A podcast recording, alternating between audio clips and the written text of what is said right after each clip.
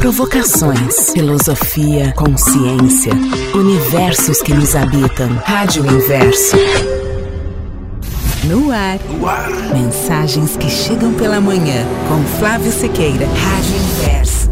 A vida tem muitos sentidos. Espero que você esteja bem. Tenha começado muito bem amanhã de terça-feira, 28 de março de 2023. Escolheu estar aqui na Rádio Inverso. Tá no ar mensagens que chegam pela manhã a partir de agora comigo, contigo e com tanta gente querida de muitos lugares do Brasil e do mundo. Gente querida, gente que participa todas as manhãs, sejam os quietinhos ou quietinhas que ficam ali atrás das árvores. Aí eu ouço bater de asa, aí eu vejo um pássaro hum, passando rapidinho ali, posando em cima do telhado e tal. São os quietinhos e quietinhas. Sejam bem-vindos. Os que também participam é, depois quando o programa fica disponível no site da rádio ou quando o programa vai para o Spotify e estão ouvindo em algum momento. É bom saber que você está aqui também. E claro, aqueles que se manifestam, que é, pousam perto, né, que saem de trás das árvores e constroem ou mensagens que chegam pela manhã de maneira direta, contando um pouquinho das, do seu dia, do seu momento, do seu olhar, colocando no ar aquilo que tem dentro expressando, usando o som, usando a voz, usando a rádio para falar. E todos nós que, entre outras habilidades, estamos aqui desenvolvendo a habilidade de ouvir também, de escutar, que é fundamental para você aprender a pensar. Você tem que saber ouvir antes. Então nós todos ficamos muito felizes quando você manda o seu WhatsApp no 519 9246 1960 519 9246 1960. Eu falava sobre desenvolver a habilidade de ouvir, porque me parece que essa habilidade está se tornando cada vez mais escassa. Todo mundo quer falar, todo mundo tem alguma coisa a dizer, né? todo mundo tem uma opinião a dar. Coloque na internet qualquer coisa. Põe assim: olha, eu não gosto muito de abacate. Sei lá, eu nem estou dizendo que é o meu caso, mas qualquer bobagem, né? Você vai ver o debate que vai se formar embaixo. Mas como você não gosta de abacate? Você não sabe que abacate é uma fruta assim, um assado? Vai se formar ali porque tem gente que tem opinião para tudo. E ter opinião para tudo é não ter opinião para nada. Que você tá calçado numa certeza, numa necessidade de falar que te distrai de, de fato do que é o ponto, do que é essencial, do que é verdadeiro. Ontem eu estava lembrando aqui, acho que se não me engano foi na abertura do programa também, sobre a nossa intenção de subtrair e não necessariamente de adicionar ideias, ideias, ideias, ideias, ideias. As ideias são infinitas, os pensamentos são infinitos, as opiniões também. Eu posso ter uma opinião hoje e outra amanhã. Não é assim contigo? A gente não vai mudando de opinião. Existem muitas perspectivas, muitos olhares em relação a tudo. E chega um momento que, por mais tentador que seja, né? Qual é a sua opinião? Pergunta o Instagram, pergunta o Facebook, pergunta as pessoas o que, que você tem a dizer, o que, que você quer falar, o que, que você quer falar. Por mais tentador que seja, chega uma hora que cansa. E será bom nesse momento que você se lembre da necessidade de se aquietar e de ouvir. Mas ouvir o quê? Ouvir o outro, ouvir opiniões divergentes e, sobretudo, ouvir a vida. Eu te estimulo a desenvolver esse hábito. Só ouça esses dias eu estava prestando atenção. Eu não falo isso para os outros, porque senão os outros vão dizer que eu sou ainda mais louco do que normalmente dizem. Né? Então eu falo para aqui, entre a gente aqui, que aí é mais tranquilo. Mas, como exercício de audição, esses dias eu estava prestando atenção no barulho da escovação do dente. Passando a, a escova no dente e ouvindo aquele barulho e concentrado naquele barulho, no que aquilo significa né? Tá limpando seus dentes, evitando doença, cárie, problemas assim. E estava conectado ao barulho de escovar os dentes. Eu tô te dando um exemplinho assim, né? Para quem sabe te inspirar a se conectar com os sons da sua vida. O que constrói a sua vida não são somente as suas opiniões. A construção do seu dia tem a ver com tudo que está acontecendo nele agora. Inclusive o som da escovação de dentes. Já escovou seus dentes hoje? Pois é, vai escovar mais vezes, claro, né? Nós simulamos aqui a escovação de dentes. Conecte-se a isso. Vai tomar água, vai é, ler alguma coisa, vai ficar quieto, vai estar tá dirigindo. Concentre-se na direção, né? concentre-se no cenário, concentre-se nos movimentos à sua volta. Aprenda a concentrar-se. A gente falava outro dia aqui sobre meditação. Na minha opinião, nenhuma meditação vai ser eficaz se antes de tudo você não aprender a estar em estado de meditação. E o estado de meditação tem a ver com a concentração, com a audição, com a percepção, com a sensibilidade do mundo que acontece dentro e fora de você. Tem uma realidade acontecendo aí. E na medida que você é, é, se relaciona com ela de maneira alienada, você não se conecta nem com a realidade, nem com as pessoas e nem consigo próprio. Essa autopercepção, esse movimento de conexão consigo próprio também está ligado à sua conexão com o ambiente, com as pessoas, com as realidades onde você está inserido. Então, trate com mais cuidado, com mais carinho a habilidade de ouvir. E uma rádio com som, com voz, ajuda bastante nesse sentido, a ouvir. Mas nesse caso eu quero que você fale também. Então estou esperando aqui a sua participação pelo WhatsApp 51992461960. Participe do Mensagens, que está no ar. Daqui a pouco eu vou seguir no texto do Marcelo Glazer que ontem eu comecei aqui no programa. Já já.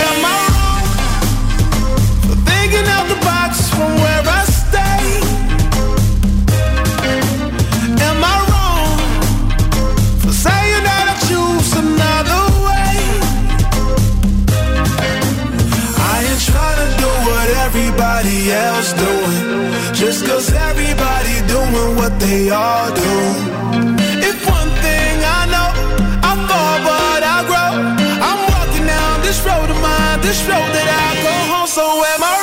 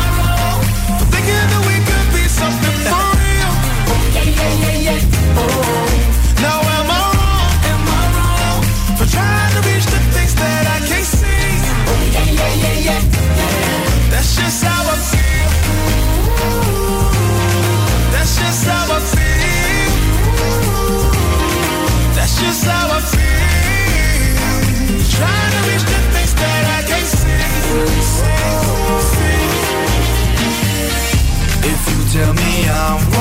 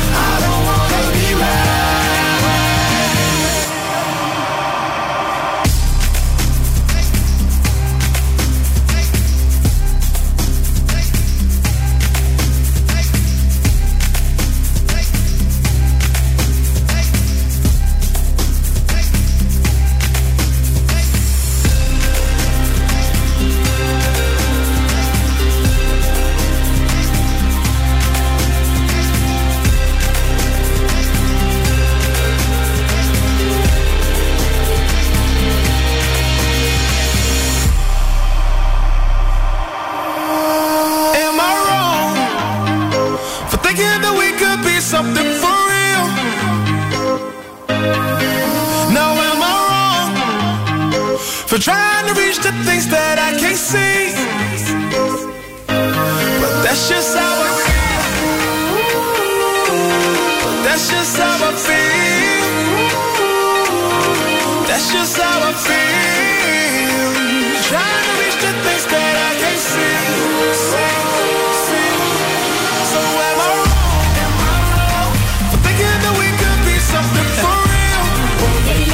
Essa música fala sobre eu tô errado por pensar diferente, por seguir o meu caminho. Eu sei que muitas vezes esse sentimento bate muita gente, né? Todo mundo vai por ali. Todo mundo diz: venha, aqui está a luz, aqui está a verdade. E aí se for todo mundo indo, aquela massa em deslocamento, e em algum momento vai te bater um tipo de sentimento, pô, mas todo mundo indo pra lá, só eu não. Eu tô errado, não. Eu tô errado por levar a sério aquilo que eu sinto, aquilo que de alguma maneira me indica uma outra realidade, um outro caminho, pelo menos em levar em consideração, é um erro. E provavelmente ao se deparar com as estruturas da sociedade, em muitos momentos você vai sentir que sim, é um erro.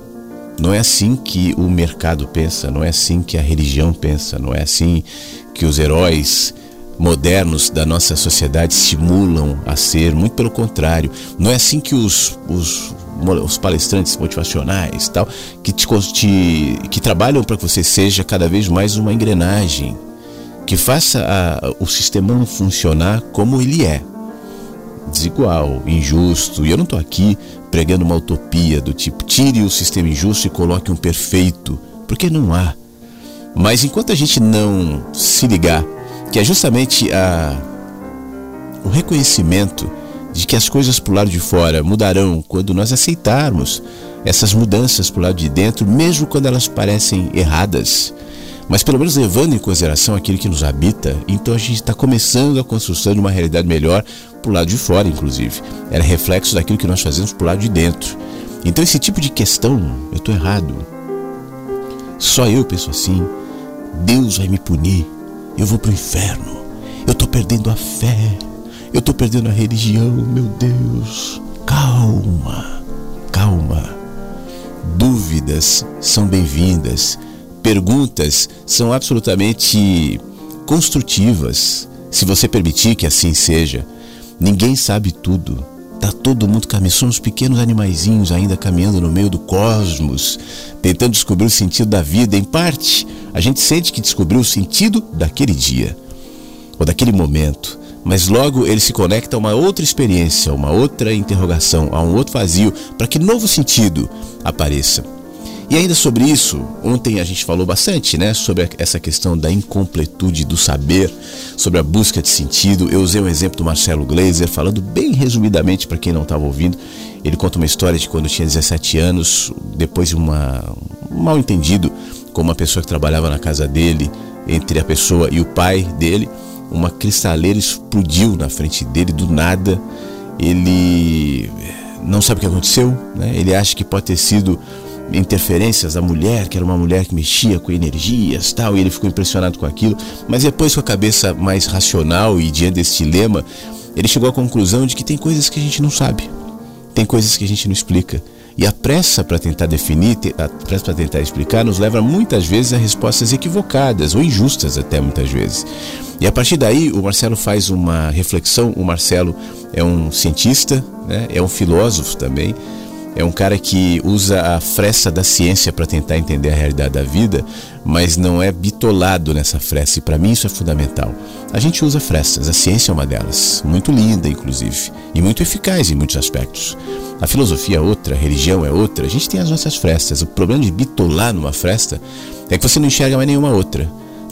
Tudo que não passar por aquela fresta agora é invalidado, afinal de contas não tem a minha linguagem. Sabe aquela história que eu acho horrível? Religiões dizendo isso não é uma religião, isso é ciência. Bom, se é ciência é outra coisa então. Então não serve para tentar trazer respostas que eventualmente só a religião pode trazer. São entendimentos diferentes, são é, respostas diferentes, são olhares diferentes. Então são coisas diferentes, né? E que se podem se complementar. A somatória de frestas nos aumenta as perspectivas e com mais perspectivas eu enxergo melhor sem a necessidade de invalidar uma em detrimento da outra. E por isso eu gosto da, dos comentários do Glazer, que no livro A Simples Beleza do Inesperado conta essa história que ele chama de a bruxa de Copacabana, é onde ele morava e a bruxa era como era conhecida essa senhora, né, personagem desse evento na casa dele. Na sequência ele faz alguns comentários num, num, texto seguinte chamado Razão, Fé e Incompletude do Saber, ainda baseado nessa experiência. Ontem eu comecei a ler esse texto e parei em determinado ponto, então é desse ponto que eu vou prosseguir a partir de agora, ainda dentro dessa perspectiva aqui do Glazer, que diz o seguinte: A ideia de que todas as questões genuínas têm apenas uma resposta verdadeira é bem antiga na filosofia. Os grandes filósofos de Atenas, teólogos do judaísmo, cristianismo, pensadores da Renascença e da França de, de Luís XIV, os revolucionários franceses do século XVIII e do XIX, todos eles, mesmo que divergissem nas suas respostas ou como deveriam ser obtidas, o que ocasionou muitas guerras, inclusive, no decorrer da história, todos estavam convictos de que tinham a resposta e que apenas a estupidez humana poderia obstruir que a tornasse uma que a tornassem uma realidade. Aliás, é, você olha hoje para a nossa sociedade e você vai ver tanta gente na política, na religião, na vida, no trabalho, às vezes, que tem certeza absoluta que sabe o caminho. Essa certeza é tão absoluta que todo aquele que diverge, em alguma medida, é prontamente desqualificado. E hoje a dinâmica das redes sociais facilita muito isso, né? Não à toa que rótulos desqualificando pessoas, pensamentos que não caibam dentro daquela caixinha hoje são tão abundantes. Então isso já era anterior, isso é humano, né? E continua potencializado talvez por conta da nossa amplitude de comunicação a partir das redes sociais. Mas o texto ainda diz o seguinte: essa é a ideia que eu falei e que digo a você que é falsa. Não apenas porque as soluções encontradas por diferentes escolas de pensamento social são diferentes, e nenhuma delas pode ser comprovada por métodos racionais como sendo a correta, mas por uma razão mais profunda. Os valores centrais adotados pela sociedade através dos tempos não estão sempre em harmonia entre si. Ou seja, a questão da verdade é uma questão moral. Quando alguém acredita que seus valores são superiores aos dos outros, cria um diferencial que pode facilmente se transformar numa ideologia opressiva. Isso ocorreu muitas e muitas e muitas vezes ao longo da história, muitas delas com consequências trágicas, como nos lembra Berlim. E até nas ciências temos exemplos semelhantes de ideologias persistentes, discriminação, se bem que de natureza mais sutil do que encontramos em regimes fascistas, por exemplo, ou perseguições religiosas. Nas ciências, nós buscamos sempre pela simplicidade nas nossas explicações, de modo que teorias possam abranger o maior número possível de fenômenos. Quanto mais simples e abrangente a teoria, mais poderosa ela é. Esse é o, é o princípio por trás da famosa navalha de Yokan, que corta o que existe de supérfluo numa explicação, deixando só o essencial. É mais ou menos o que a gente faz aqui, né? Eu estava falando mais cedo sobre tirar excessos. Tá vendo como isso se aplica, inclusive na ciência? tirar excessos. A navalha de Ocã corta o que existe de supérfluo numa explicação, deixando somente o essencial. Mas a gente gosta do supérfluo, né? A gente gosta da distração. A gente gosta de algo que alimente o nosso ego, nos dando um diferencial. Eu sei mais. Veja a complexidade desse caminho que eu passei. Veja a, a valio, o quão valiosas são essas informações que a maioria não tem, mas eu tenho. Não importa o que seja alimentará o meu ego, meu sentimento de superioridade, minha insegurança. Na visão de um físico, uma teoria é bela ou elegante quando explica muito com pouco. Ou seja, usando o um número mínimo de conceitos, a teoria tem grande poder explanatório. É claro, então, que a teoria mais bela de todas é a que pode explicar tudo. A unificação total onde por tudo queremos dizer o comportamento da matéria nas suas mais diversas manifestações. Como falamos antes, teorias unificadas da física não são desenhadas para lidar com questões que envolvam complexidades da vida humana ou natureza, como prever o tempo com um mês de antecedência ou quem vai ganhar a, a loteria ou a Copa do Mundo. Segundo esse prisma, vemos que a ideia da unificação reflete uma ideologia científica. Na sua essência mais profunda, a natureza deve ser simples, Todas as forças que percebemos como sendo diferentes são, na verdade, manifestação de uma única, a força única ou campo unificado.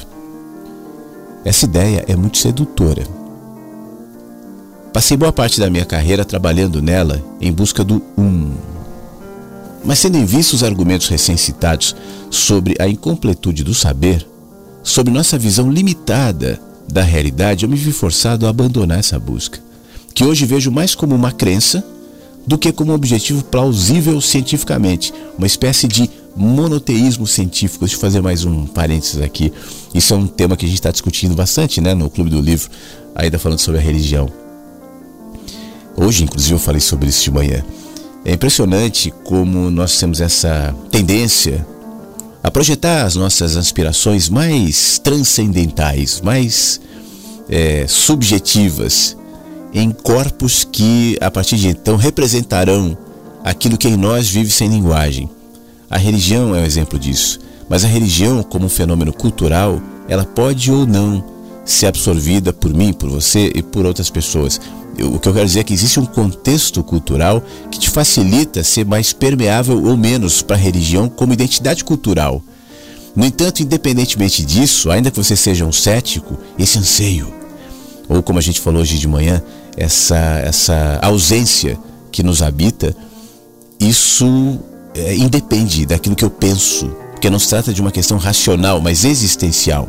E sendo assim, ainda que racionalmente eu não caiba num corpo religioso, isso pode se projetar em outras direções, fazendo inclusive com que a ciência construa seus próprios deuses e dogmas, mesmo que tenham outros nomes.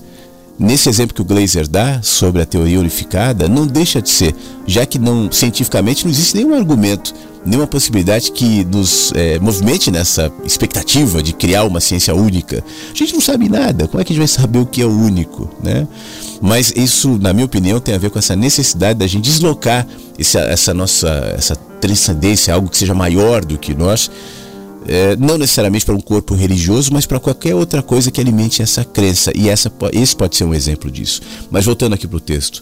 Dado o nosso conhecimento limitado da realidade, precisamos aprender a aceitar que nunca saberemos ao certo se alcançamos esse, esse nobre objetivo. A compreensão completa de todas as interações materiais do universo. Nossos instrumentos continuarão a abrir janelas para o novo.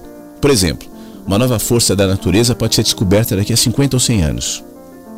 Não existe um teorema provando que o nosso conhecimento atual das partículas e suas interações seja exaustivo. Pelo contrário, o nosso conhecimento atual do que ocorre no mundo, do muito pequeno, é repleto de incertezas e questões ainda em aberto. No máximo, podemos construir uma teoria unificada do conhecimento atual, aceitando que muito provavelmente será revisada no futuro. E esse objetivo, bem mais humilde, é muito mais consistente com a natureza do conhecimento humano. Com frequência, esse tipo de visão é taxado de derrotista. Mas qual o ponto de buscar se nunca vamos chegar ao objetivo final? Isso é muito legal. Porque eu aqui no meu trabalho, às vezes eu ouço também. Você está falando de que nós somos tão pequenininhos, né? Diante do cosmos. Aliás, falamos sobre isso ontem. Diante do cosmos, diante do universo. Isso me dá uma certa tristeza, me dá uma certa canseira. Isso tira o significado da minha fé, da minha esperança, da minha busca, porque a gente não sabe esse, essa angústia não tem a ver com a, uma questão filosófica, científica, religiosa, ela está na gente.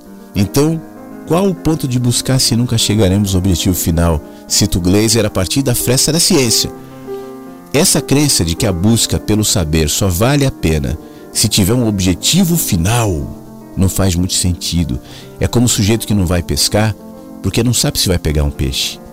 A emoção do esporte vem justamente da incerteza de não sabermos se teremos ou não sucesso. Cada fisgada é uma surpresa. O inesperado que nos saúda com a linha firme com a vara que dobra.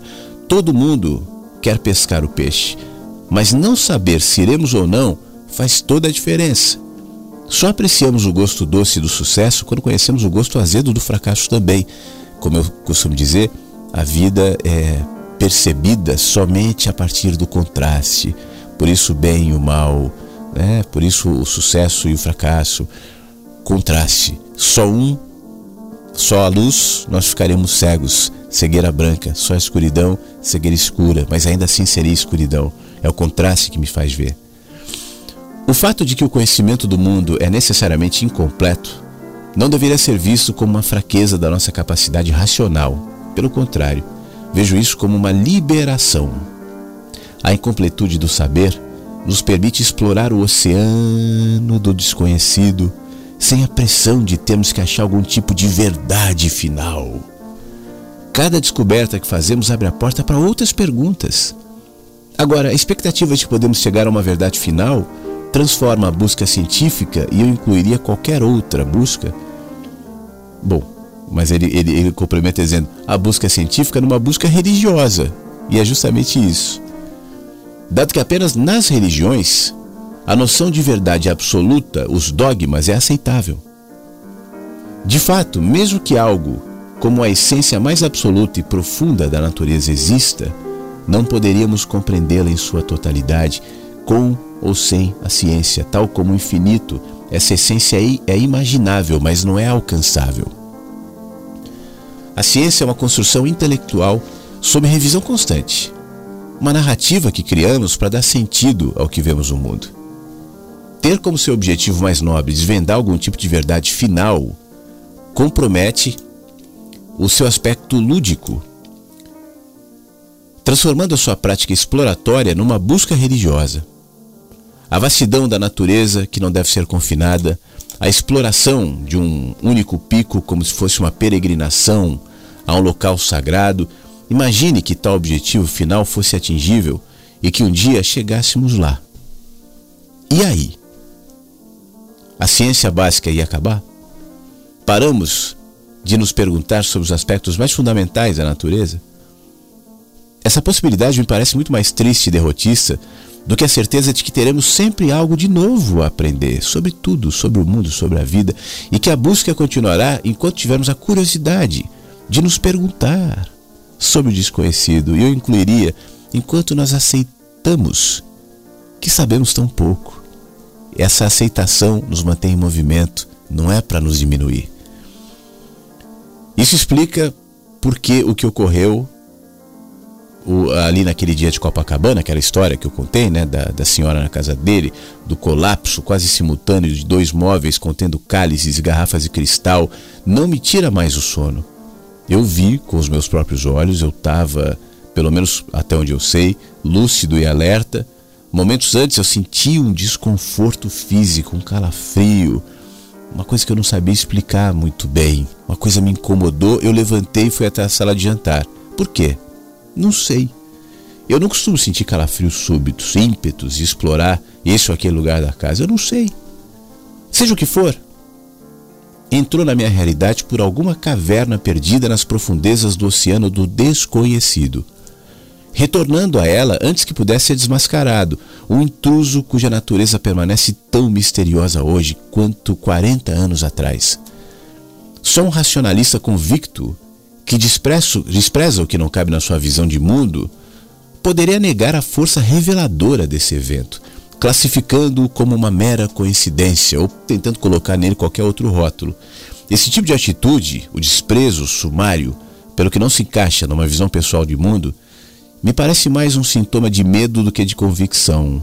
Tipo um avestruz que enterra sua cabeça na areia ao invés de encarar o que está à sua frente.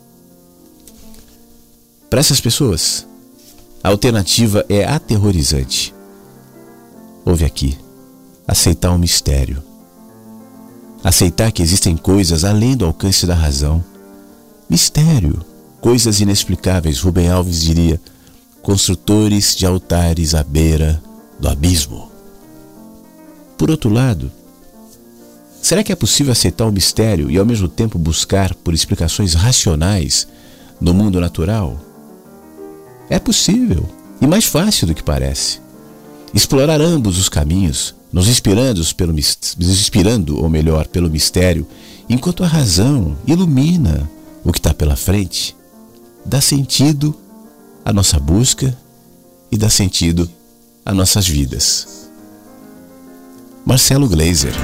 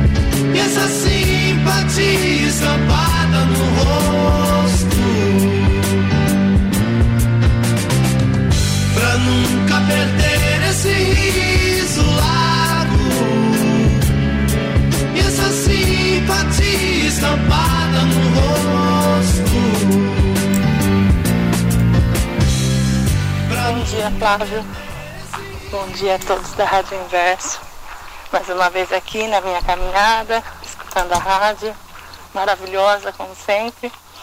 E escutando você falar sobre a simplicidade, né? Porque as pessoas elas buscam suas respostas achando que está no complicado, que tem que saber, que tem que saber, saber, saber. Eu já sou diferente. Eu acho que para a gente conseguir encontrar aquilo que a gente quer, às vezes, curar de uma infância ou de uma adolescência, enfim, de qualquer coisa, eu acho que a gente precisa sentir, não saber. Saber, uma vez eu escutei um professor, ele era diretor da FGV. Ele me falou assim, as pessoas erram quando falam sobre educação. Educação, quando você fala, quando você escuta a palavra educação, o que, que você pensa? Ah, eu falei pra ele, eu falei, é, conteúdos, né? Informações. Ele não, Ana.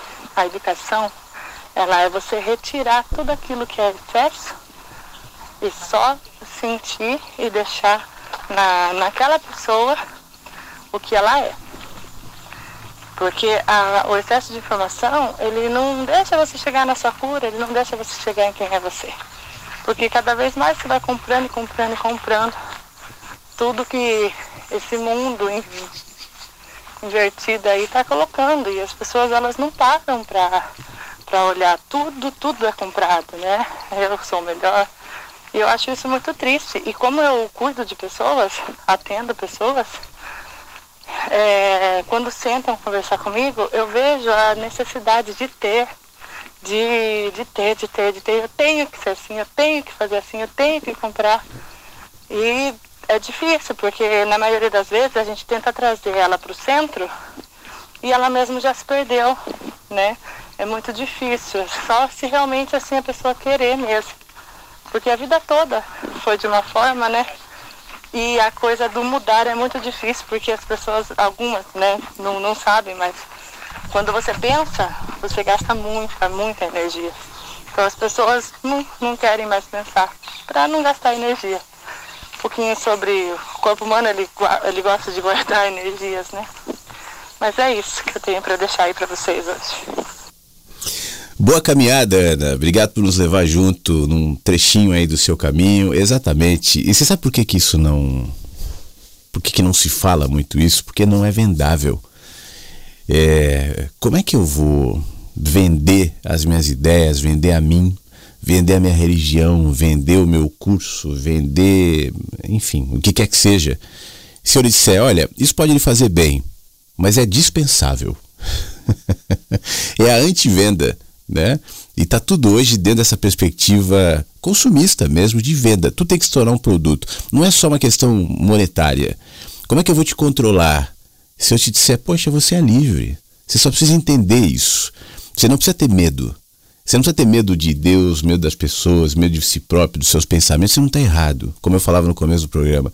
O fato de você não ter a resposta, se sentir perdido, se sentir mal, o fato de às vezes você não ter fé, ou, ou nunca ter fé, não ter crenças, não acreditar em deuses, em santos, em anjos, em o que quer que seja, no, no, na, na religião, né?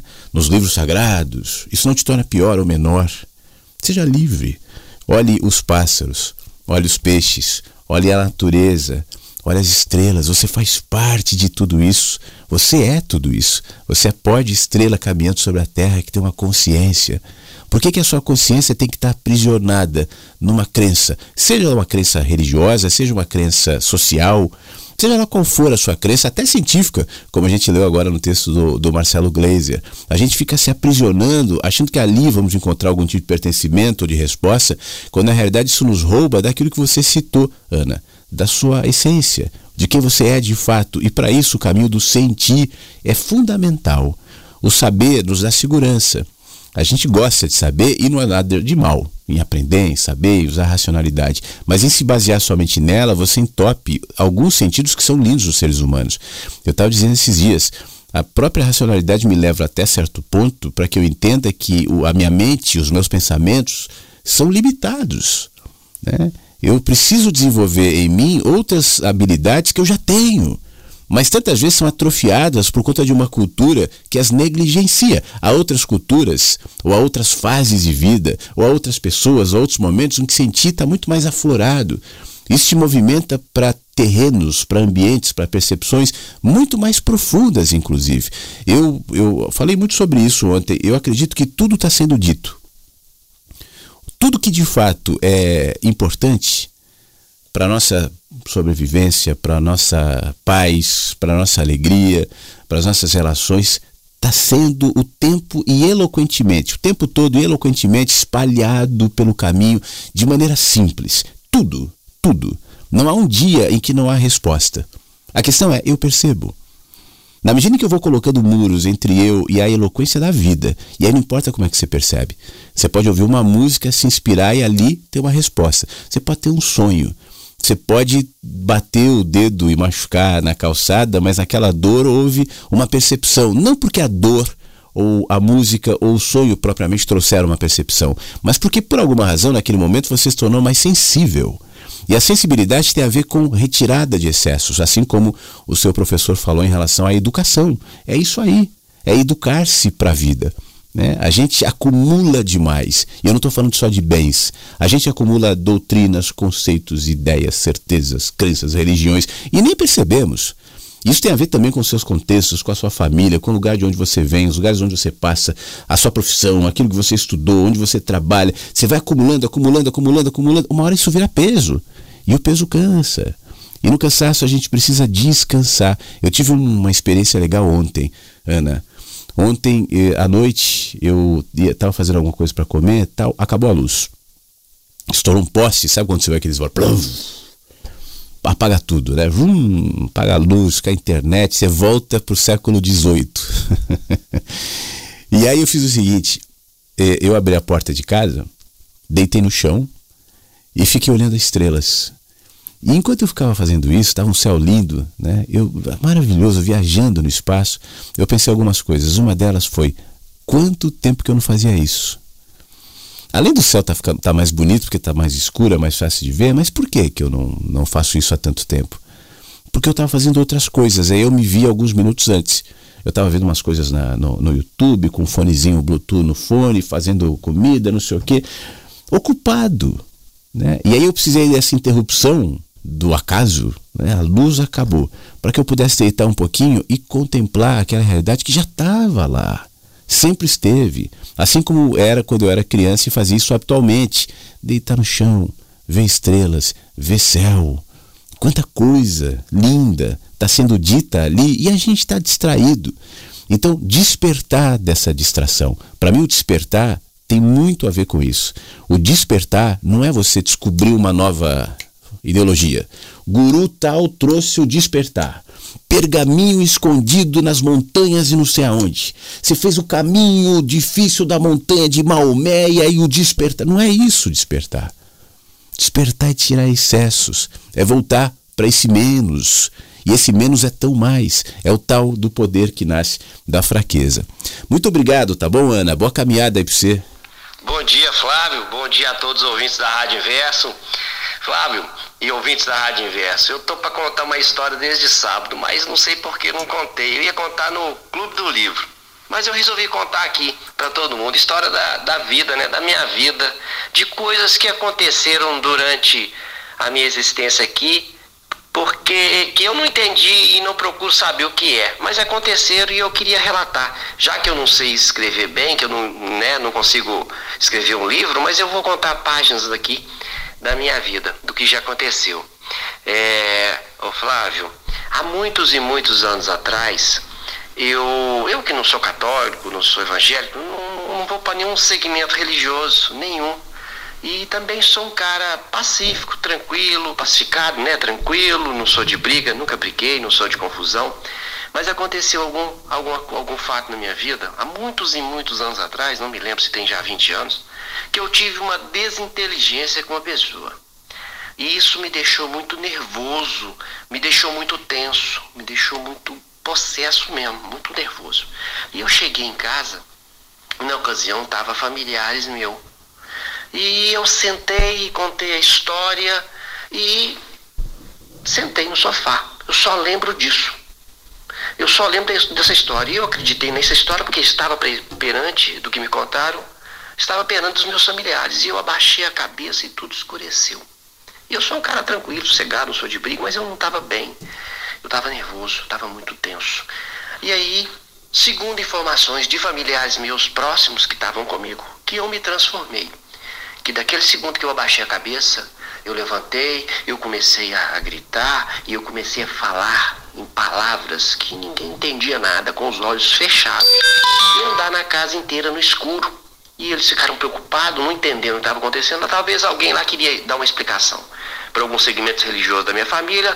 E eu comecei a andar na casa, e eu comecei a andar no escuro e falar palavras. E eu parecia que eu tinha dobrado de tamanho, segundo informações. Eu sou um cara baixo. Né? E eu fiquei com o peito estufado, respirando igual um bicho mesmo, bravo, com os olhos fechados e andando na casa. E falando palavras uma em cima da outra que ninguém entendia nada, e alto, e alto, e aquilo se deu, e eles não conseguiam me segurar. A pessoa que ia fazer uma besteira, alguma coisa, e tentava me segurar, e, e tinha muitas pessoas, e não eram capazes de me conter. Eu não sou forte, eu não sou um cara forte, eu sou um cara franzino, e não conseguiam me conter. E depois de algum tempo eu sentei e eu só. Bom, me contaram que eu sentei, baixei a cabeça e a hora que eu acordei eu, eu vi que eu estava pregado, que eu estava cansado, que eu estava é, é, cansado, parecia que tinha passado um trator em cima de mim. E eles me contaram o que aconteceu, eu só acreditei porque foi minha família, porque eu nunca fui para segmento nenhum religioso. Quando eu ia para a igreja, eu ia para obrigado, porque eu não queria ir, porque eu não achava sentido lá já me tentaram me cooptar para várias religiões, também não acho sentido nenhuma delas, com todo o respeito que eu tenho a qualquer crença religiosa, segmento religioso, mas é isso que eu queria falar. É, não sei o que aconteceu, tentaram me levar para vários lugares e eu não fui para nenhum porque eu percebi que ninguém ia me dar explicação de nada. A vida é inexplicável, né? Eu acho que ninguém com essa cabecinha que, que senta no vaso igual eu, eu que eu penso, vai me dar explicação satisfatória. Então eu prefiro não ir atrás. Parei de fazer muitos porquês da vida. E diante de outros fatos que aconteceu, vou falar rápido para não ser grande esse áudio, mas e diante, diante de outros fatos que me aconteceram, morte de algumas pessoas que eu vi na noite, sonhei, o cara morreu no outro dia, gente que eu despedi, eu falei, olha, a pessoa falou assim, ah, você não vai me ver mais, não, eu não vou te ver. E a pessoa foi embora. E eu vi que a pessoa ia morrer. Então, assim, eu queria relatar isso e respeito todas as crenças religiosas, respeito todos os cultos e tudo mais. Mas tem hora que me acontecem essas coisas, igual a minha filha, alguns meses antes dela né, saber que estava grávida, a mãe e tudo mais, sem probabilidade nenhuma de gravidez, eu olhei assim no ar e me vi ela segurando uma criança. E contei para ela. Ela falou, não, não pode ser, não, não tem possibilidade, não tem chance. E, e, nasceu. Naquela época, naquele tempo. E outras coisas que vêm, que acontecem. E eu vim percebendo isso já nesses anos. Não sei o que, que isso significa, não, não dou explicação, não sei.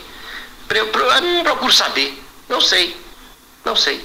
Mas eu queria passar aqui eu ia falar isso no Clube do Livro, mas resolvi falar aqui. De vez em quando me dá essas luzes, essas coisas que eu não sei o que, que é, de onde vem e não procuro saber. É isso que eu queria passar e desejar uma boa terça-feira para todo mundo. Muita saúde, muita paz, muita vida. Um beijo para todos.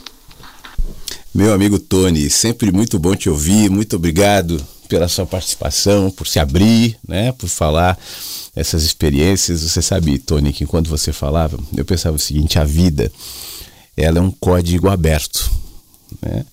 É, eu me lembro há alguns anos, eu acho que contei isso aqui já. Eu ia a São Paulo uma vez por semana, era uma por semana, não, uma vez por mês gravar os insights, aqueles programas que iam no YouTube, que iam na, na TV da Zíbia Gaspareto, a TV Vida e Consciência. E lá eles me chamaram para fazer aquele programa tal, e eu conheci a Zíbia, né? É uma, uma senhora escritora, ela escreve livros psicografados, ela era uma pessoa, era, é, morreu há alguns anos já, muito é, conhecida no espiritismo tal. E enquanto eu gravava ali, a Zíbia quis me conhecer, Pô, eu quero, eu vejo os programas dele e tal, queria bater um papo com ele. E é uma senhora simpática, querida, e nós nos demos muito bem. A gente passou a conversar algumas vezes. E eu me lembro que ela contava algumas histórias dela. Uma delas é parecida com essa que você contou, não com, esse, com esses acessos de raiva, mas ela disse que ela uma vez estava dormindo e começou a falar alemão. Parece que foi a primeira experiência mediúnica dela, tal. Começou a falar alemão. E ela não sabia falar alemão. Diz que o marido dela era gaúcho, né, com alguma ascendência alemã, identificou algumas palavras tal. E foram atrás e depois identificaram que aquilo que ela dizia fazia sentido, se tratava de uma realidade que houve e tal. E ela encarava esse fato como uma possessão espiritual e foi fazendo as inscrições. Eu, claro que não, não, não era minha intenção ali ficar inquirindo, debatendo tal, mas só trocando ideias com aquela senhora tão querida e simpática que morreu alguns anos depois. E aí eu me lembro de uma frase que está no meu livro Éden, que é a frase eh, ali que eu deixo como subtítulo do livro, que diz o seguinte: eu, inclusive eu estou com o livro aqui. Nunca haverá explicações satisfatórias se a visão do todo ainda é parcial. O que eu quero dizer é o seguinte: a vida é um código aberto. Tem muita coisa interagindo, tem muita coisa acontecendo. Ontem mesmo eu falava sobre isso, sobre a, a, as trocas que a gente não vê. É, e eu, eu, eu costumo repetir isso aqui. Eu entro no ar sabendo que eu estou sofrendo interferências de sua aí, Tony. De quem está quietinho, quietinho, da Ana que participou agora há pouco, mandou o áudio dela, e de outros que ainda mandarão, e de quem está ouvindo até nas reprises, até no Spotify, até no site da rádio. Existe um, uma teia de comunicação entre nós aqui que não é visível. A gente criou tecnologicamente algumas ferramentas que conseguem capturar os dados que são gerados, por exemplo, pelo streaming da rádio e decodificar esses dados para que eles cheguem aí no seu, como diz o Fábio, no seu radinho de celular, é, com a minha voz. Com aquilo que eu sentado aqui nessa cadeira estou falando diante do microfone. E eu falo sabendo que a minha fala é captada por essa tecnologia chamada microfone, isso vai ser transferido em dados e está no ar. Está saindo daqui, ó. Quem está na rua aqui onde eu estou não está vendo isso. Não sabe que naquela casa ali tem aquele estúdio e aquele cara falando para pessoas que estão vindo em muitos lugares. Isso é invisível, não estão vendo. Talvez, para um desavisado, seria uma coisa espiritual, seria uma coisa assustadora. Mas são dados de streaming, assim como outros dados estão passando por mim e eu também não vejo, sendo gerados aqui da minha vizinhança e chegando aqui. O meu celular potencialmente pode capturar agora qualquer dado que está sendo gerado por internet em qualquer lugar do mundo. Isso tudo está passeando aqui. Isso tudo está no ar. A tecnologia só encontrou uma linguagem para algo que já era real, demandado não necessariamente por streams, por, por antenas, por pessoas, mas por humanos. Eu acredito muito que a tecnologia é só uma decodificadora de linguagem inspirada nos movimentos da vida, a partir de percepções do que de fato acontece antes que aquela tecnologia fosse inventada, então, a partir dos estudos, da técnica, estabelece uma linguagem. E aí reproduz aquilo, ainda que de outra maneira. Na minha opinião, essa, essa tecnologia da internet, por exemplo, dessa comunicação que hoje nós consideramos avançada, era só a reprodução de algo que em outros níveis acontece de maneira muito mais amplificada. A gente só está falando da tecnologia de 2023. É nada. Quanta coisa ainda falta para inventar. Quanta falta, coisa ainda falta para saber.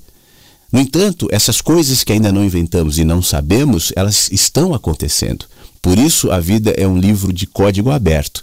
Agora, o que nos impede de entender, de ter acesso, de interagir com isso? A nossa cultura, as nossas crenças, os nossos limites, a nossa pressa em apontar para um evento e defini-lo. Aí eu volto, por exemplo, da Zíbia. Né? Eu perguntava para ela: o que, que você acha que foi essa experiência sua? E ela me disse: Olha, foi o, o espírito do fulano que morreu na Alemanha que veio e me falou comigo. E eu não vou desconsiderar essa possibilidade. Pode ser, né? Mas e se não for só isso? E se forem outras coisas que a gente ainda, por ter, é, não ter a visão do todo parcial, ainda nos limitamos a explicações insatisfatórias? Porque antigamente essa tecnologia que hoje desenvolveu a internet e, fazer, e faz com que a gente possa se comunicar pelo WhatsApp ou pela rádio, por exemplo, ela acontecia já em outro nível, talvez telepaticamente, talvez de outras maneiras, há 100, 200, 500, mil anos, e naquele tempo onde não havia nenhuma referência para entender esse fenômeno, aquilo era apontado como um evento divino ou demoníaco, né? menos tecnológico, menos humano, menos normal. Porque a gente precisa, até por uma questão de segurança, colocar uma chancela naquilo e dizer é isso. Pessoalmente, eu não acho que seja um espírito que entrou ali e tal. Pode ser, eu posso estar errado, eu só estou falando de uma opinião. Eu considero o fato de que, e eu parto daquele olhar que para mim é, é, é primordial para alguns entendimentos, de que o tempo é relativo. O tempo não é absoluto. Se o tempo é relativo, o espaço também é relativo. Isso quer dizer que a distância física entre nós agora e a distância temporal entre os que já foram e os que virão, isso inclui passado e futuro, também são relativas. A gente está distante geograficamente, mas isso não conta toda a história. Em algum outro nível, nós estamos, nós somos um.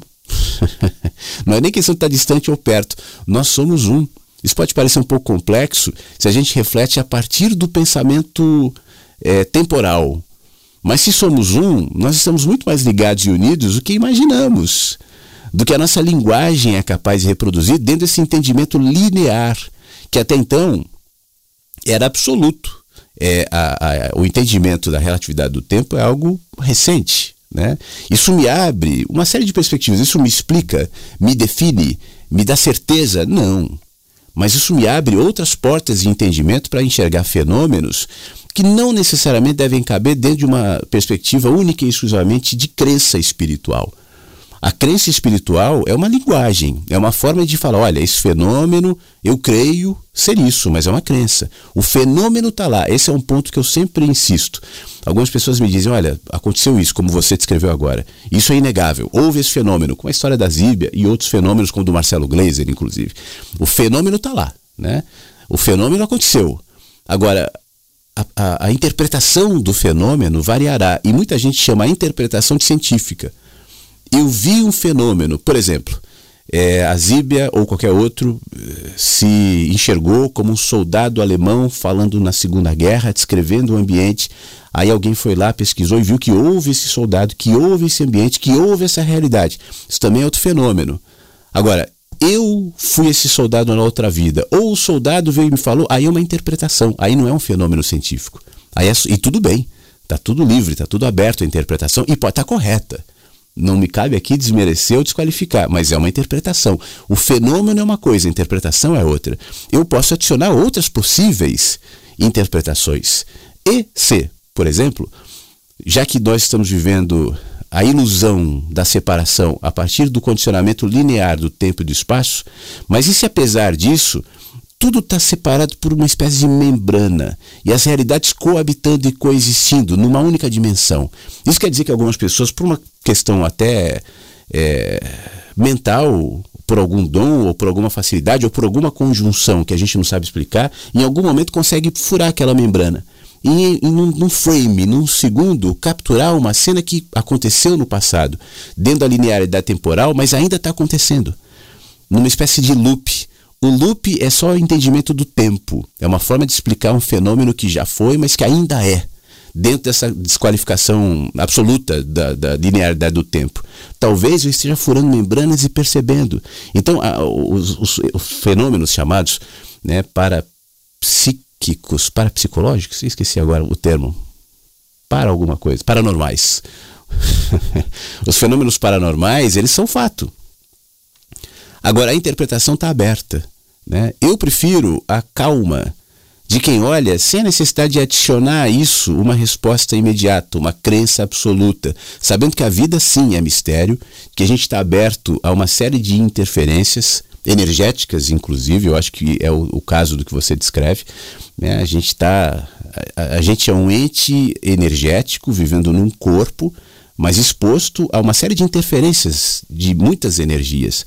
Então isso sim pode interferir, pode gerar é, é, eventos paranormais, eventos complicados, difíceis, como esse que você passou, ou outros que talvez não sejam tão difíceis, mas a pressa em apontar e falar é isso, e a partir disso criar um corpo de doutrinas, de religião, de crença, de ideia, na minha opinião, diminui a possibilidade de, diante desse fenômeno, entendê-lo e crescer com ele e aprender esse arsenal de possibilidades que é a vida.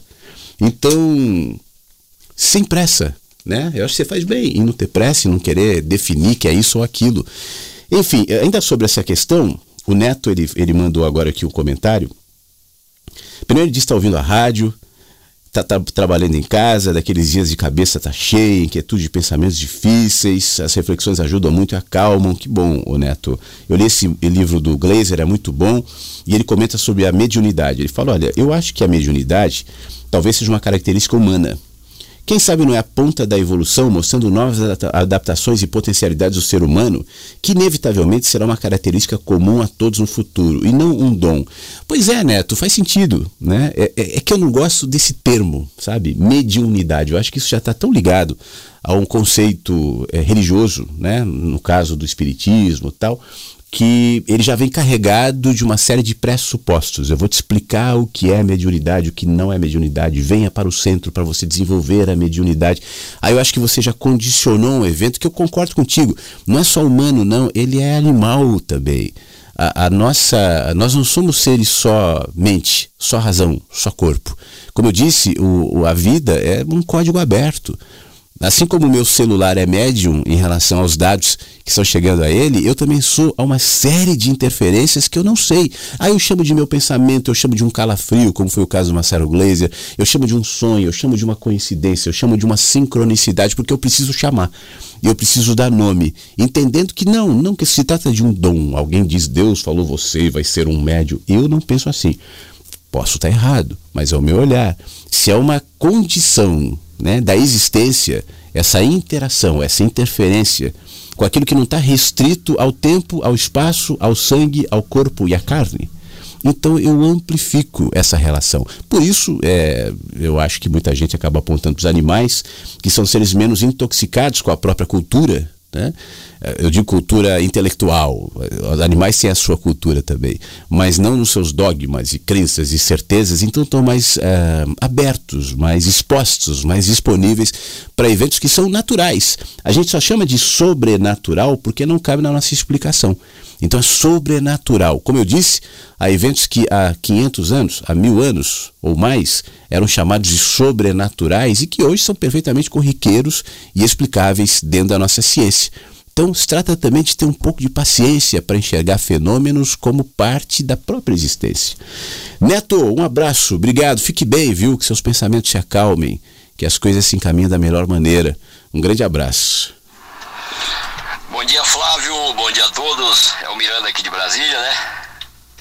Andei meio, andando meio sumido, mas sempre que posso dou uma olhada nos, nos vídeos, né? É, só passando para desejar um bom dia a você, né? Como já disse antes, e a todos que curtem a rádio. Meu muito obrigado e fique bem. Ô Miranda, coisa boa te ouvir. Quanto tempo eu não te ouvi aqui na rádio? Fique bem você também.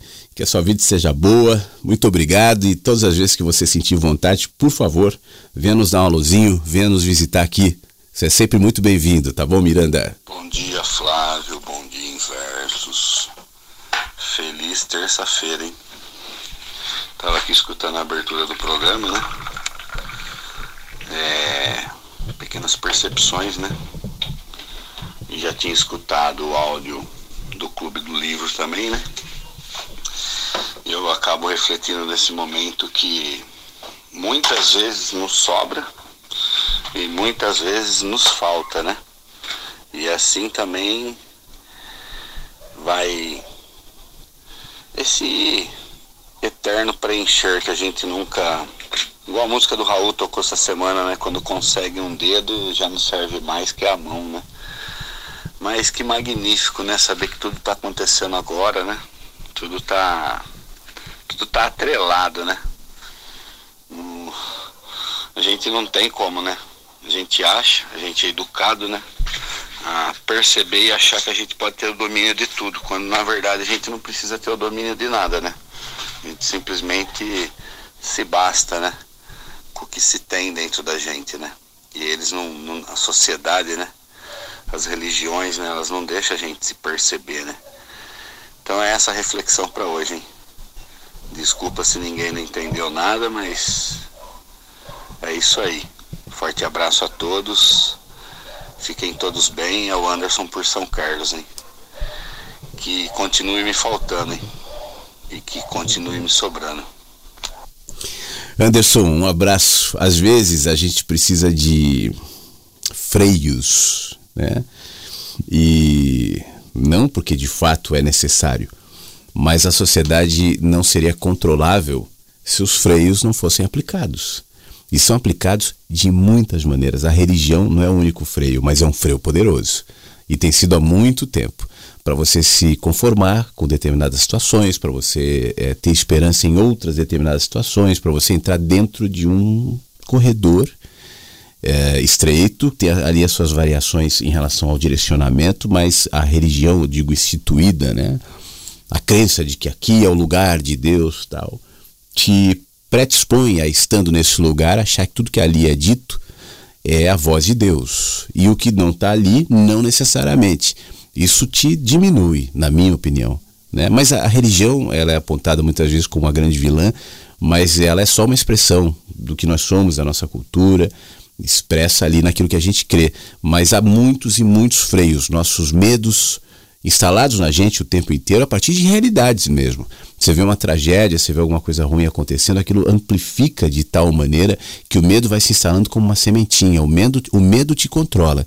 E se você começar a prestar atenção nos conteúdos da internet, nos sites, na TV, no rádio e tal, você vai ver o quanto medo no filme, né, nas séries, o quanto medo está sendo proposto ali de uma maneira sutil, muitas vezes. Então tem muitas ferramentas de controle, muitas.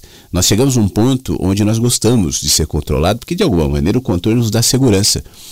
É, a liberdade é custosa, viu, Anderson? A gente tem uma visão um pouco romantizada, às vezes, da liberdade, mas ela é uma conquista, ela, ela dá medo, muitas vezes, ela não tem segurança, é como você saísse de, do muro onde você está escorado e agora fosse caminhar a céu aberto. Né?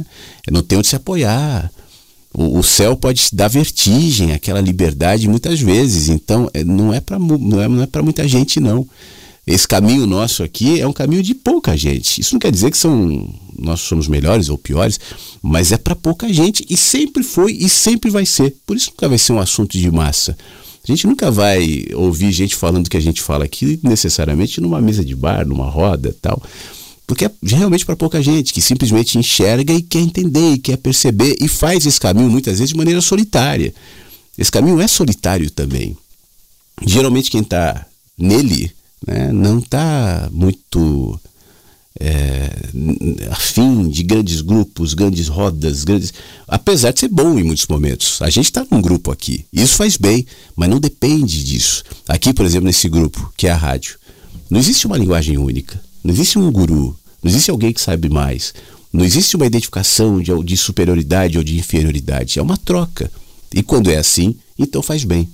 Tá bom, Anderson? Obrigado, meu amigo. dia, Flávio. Bom dia, Inversos. Eu ia mandar um outro áudio, eu vi que ficou longo, eu vou fazer outro aqui porque senão vai ocupar muito tempo. É, então, o que, que, eu queria dizer é que eu assisti um filme na, no fim de semana, chama-se Os Banshees de Inisherin, que é uma ilha lá na Irlanda. São dois amigos, Colin Farrell e o Brendan Gleeson, são os atores, né?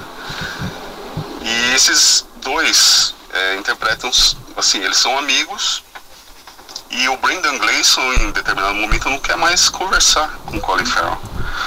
Fala assim, é, você não me traz nada de útil. Tipo, só fala bobinha, sabe? E eu acho, pô, tem hora que eu quero falar bobinha, sabe? Não quero filosofar, não quero pensar em nada. Eu quero simplesmente conversar e tomar uma, uma cerveja e conversar com os amigos, né?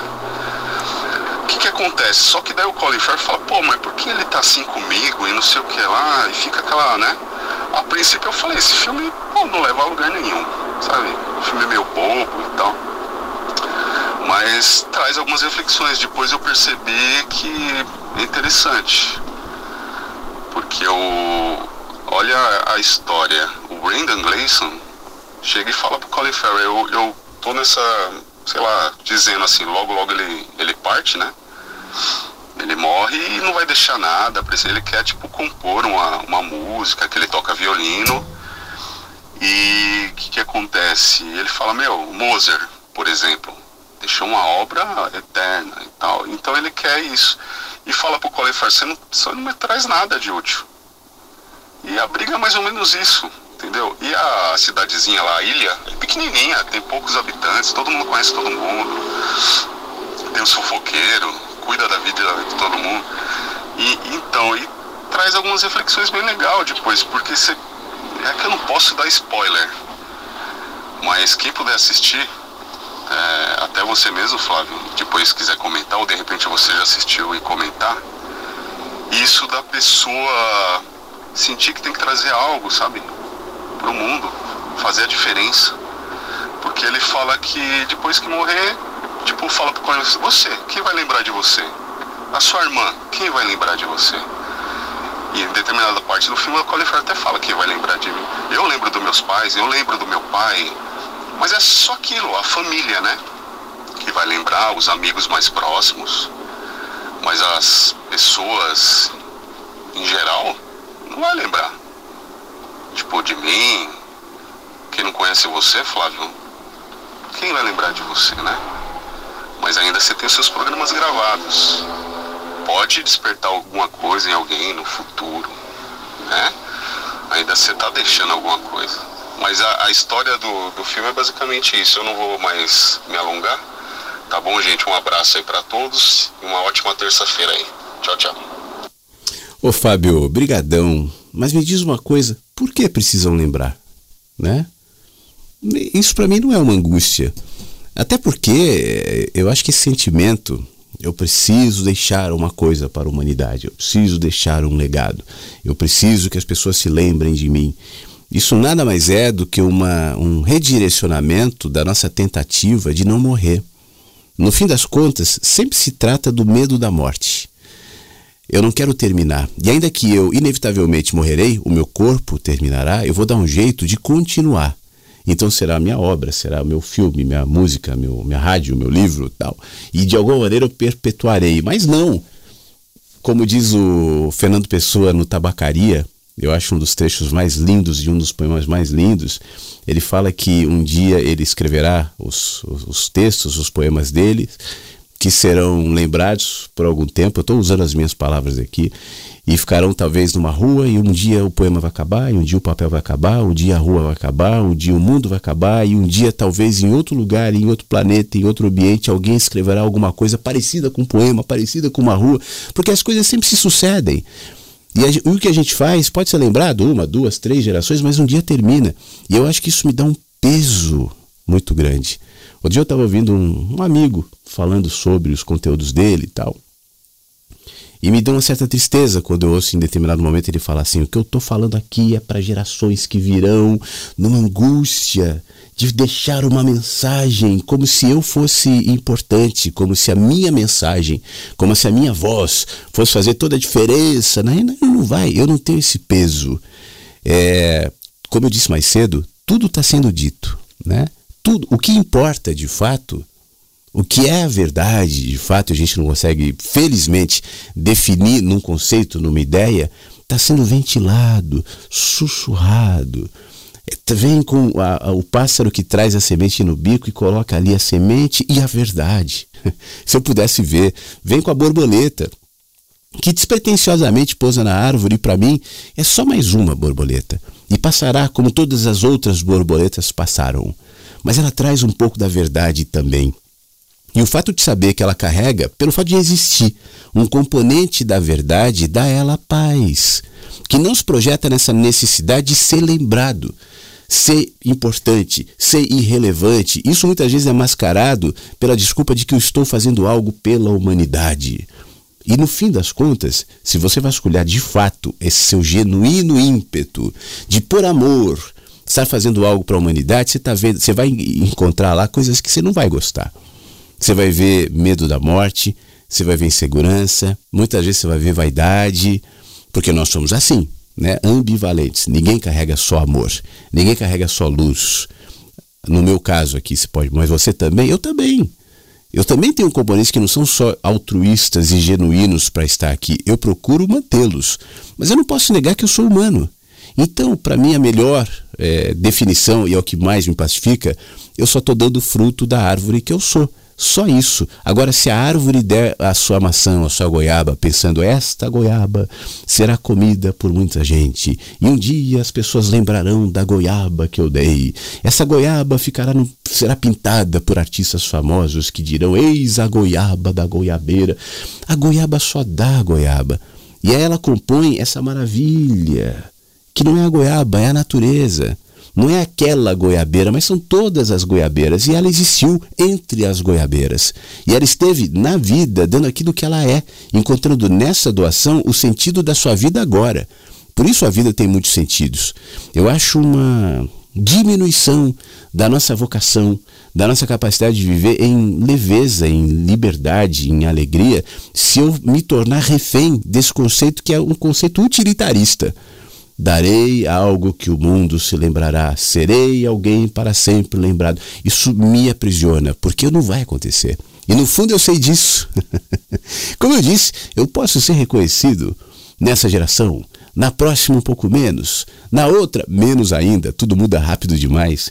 E vai chegar uma hora, mais tempo ou menos tempo, que eu serei completamente esquecido. E agora? Será de fato a minha morte aí? Será que eu consigo me estender por uma, duas, três, não sei, gerações, para que eu sinta que eu vou viver um pouco mais do que as décadas que normalmente a gente vive. Esse é o mecanismo do medo. Né? É um mecanismo da insegurança. Então eu prefiro tratar esse mecanismo e entender que o sentido e a razão da minha vida é agora. É agora que eu estou vivendo. Essa é a minha experiência. Então me concentrarei em viver feliz. Antes de tudo, eu preciso estar feliz. Antes de tudo, eu preciso estar bem. Antes de tudo, eu preciso encontrar sentido naquilo que eu faço. Para mim em primeiro lugar, sem tentar mascarar, e é outra coisa que me irrita quando eu vejo gente dizendo, porque é um peso carregar esta mensagem. O mundo não me aceita, mas eu persistirei. É vaidade. Tá pesado, então deixa essa mala pesada, vai viver. Vai ser feliz, como você disse bem, ô Fábio. Pô, às vezes eu quero estar com os amigos, quero estar na mesa do bar, quero conversar, quero falar de nada, né? Não quero ficar só falando de coisa. Não, é isso, é vi viva. Só viva, não importa quem seja você, o que você faz, não importa. Eu preciso levar a palavra de Deus. Que peso! A palavra de Deus está sendo dita. A palavra de Deus não é religião, não é a Bíblia. Não é alguém que fala versículo, capítulo, te dá um, um conceito técnico, intelectual, teológico para você. Isso não é palavra de Deus. Evangelho é, é vida. Se uh, um livro, a Bíblia, que seja ou qualquer outro, consegue expressar algo que está sendo dito muito mais eloquentemente, aprofundadamente, é, eficazmente, apesar de seres que nem, a partir de seres que nem sabem que são, nos movimentos naturais da vida, então tudo bem, eu identifico como parte de tal, mas jamais como essa missão, levar uma ideia, levar uma filosofia, levar uma religião, levar uma coisa, e eu no, no, no, ali no bojo, né? Eu tenho que ser reconhecido, as gerações se lembrarão de mim, eu estou falando para gerações futuras.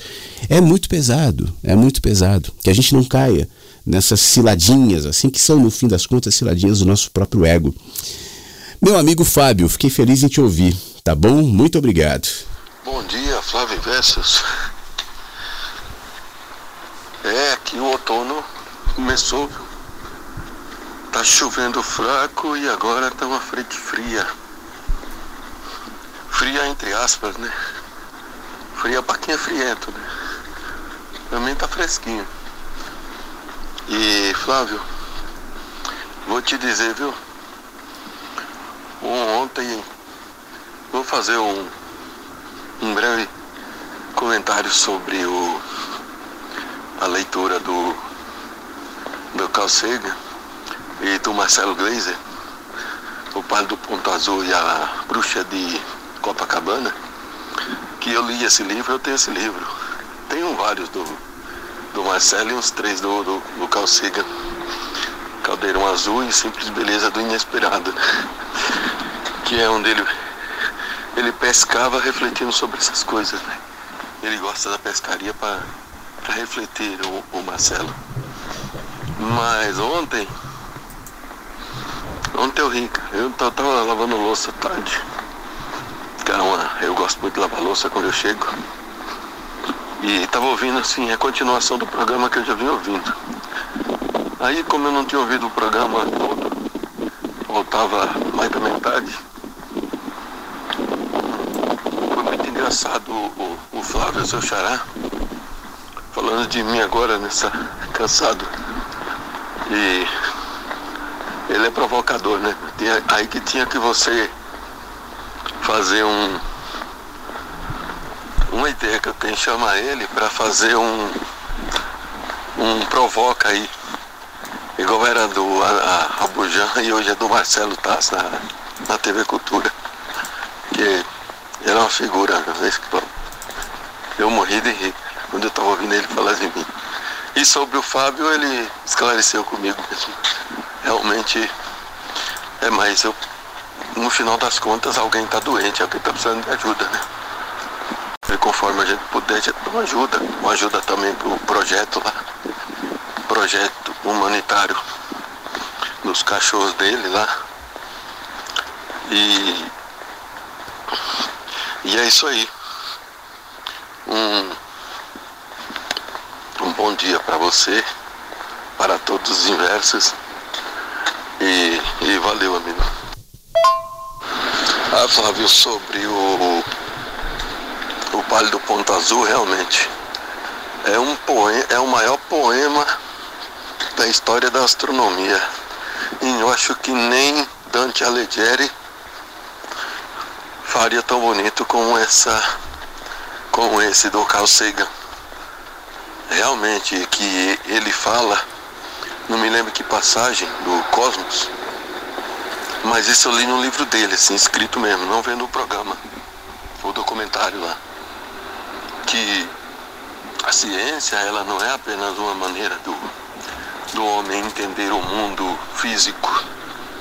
Eu estou falando com as minhas palavras, né? mas então uma uma maneira lá de dizer, mas quer dizer o mesmo. Do, a ciência não é uma maneira do homem entender o mundo físico. Ela é uma interação espiritual com a natureza.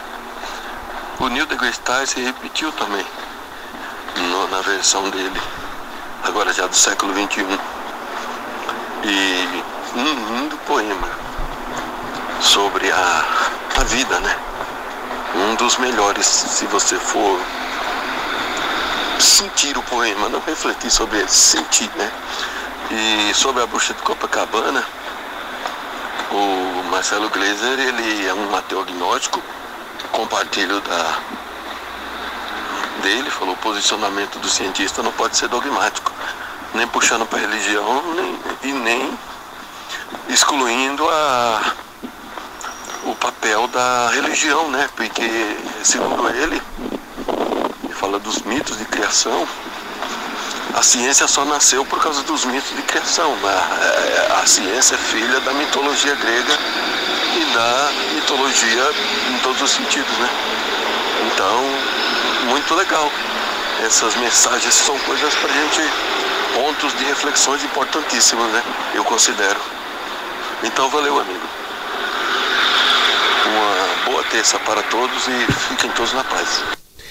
Beto, boa caminhada para você, obrigado. É aquela história, né? Se a gente entender que são apenas frestas, a gente só está enxergando a partir de frestas, então não tem necessidade de apontar para uma ou outra e dizer qual é a correta. São frestas diferentes.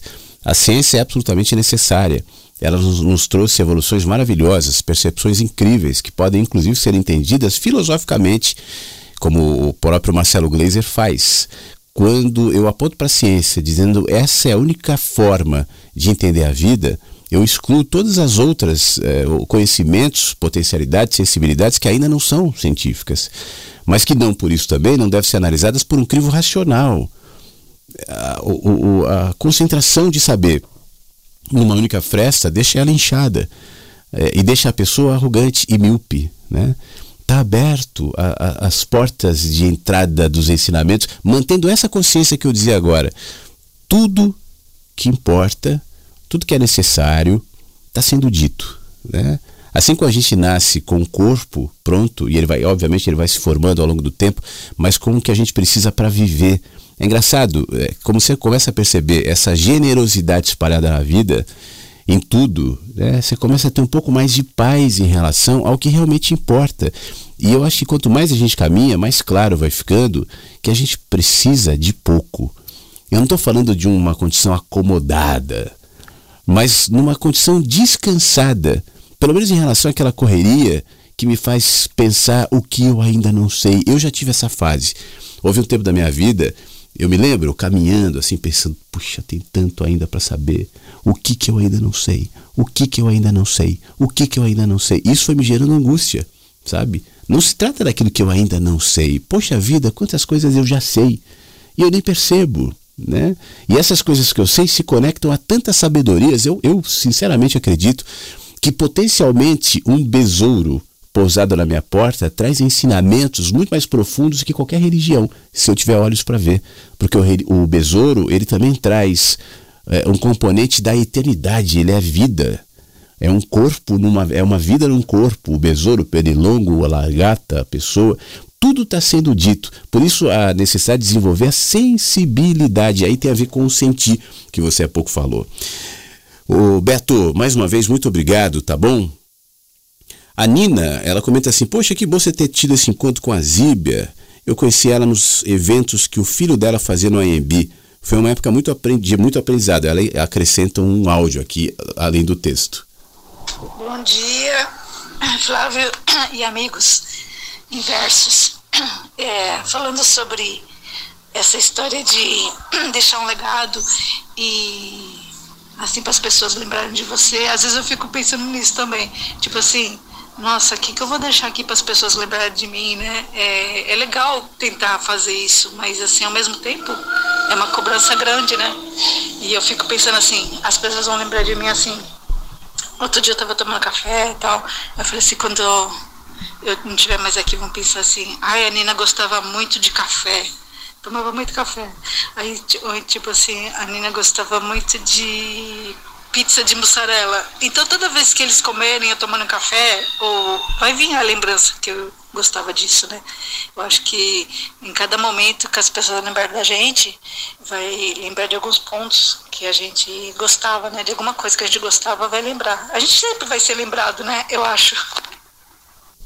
Nina, é que no fundo a gente não quer morrer, né? É aquilo que eu falei. Então, esse tipo de expectativa é uma forma de atenuar a sensação de que um dia eu terminarei, mas não terminarei, porque no café ou na pizza lembrarão da Nina. Mas você sabe que existe um algo que eu acho muito mais legal e eu acho que pode ajudar as pessoas que têm essa, essa angústia a descansarem, Nina. Tem um texto, eu não vou ler esse texto de novo, porque a gente está quase chegando ao fim do programa e, e enfim, não, não vai dar tempo. Mas que ele fala sobre o início das revoluções. E eu posso transferir esse conceito do início das revoluções para a nossa existência. Porque no texto eu digo mais ou menos o seguinte: a gente pensa que as grandes revoluções elas acontecem naqueles marcos que a história identifica. Foi naquela guerra, foi naquela discussão entre governantes, foi a partir de determinado evento que então desencadeou uma série de processos que descambou naquela revolução.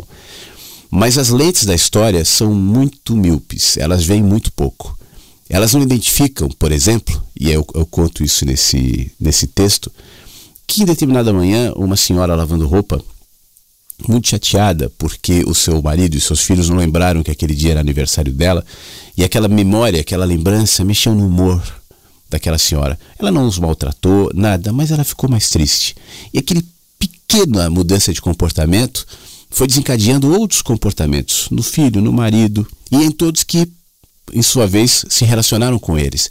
Até que evento, evento, evento, evento, pequeno, pequeno, pequeno, desencadeasse lá na frente aquela revolução onde a história identificou né, com, aquela, com aquela guerra, com aquela discussão, sem, obviamente, jamais incluir a senhora que estava lavando luz, é, é, roupa.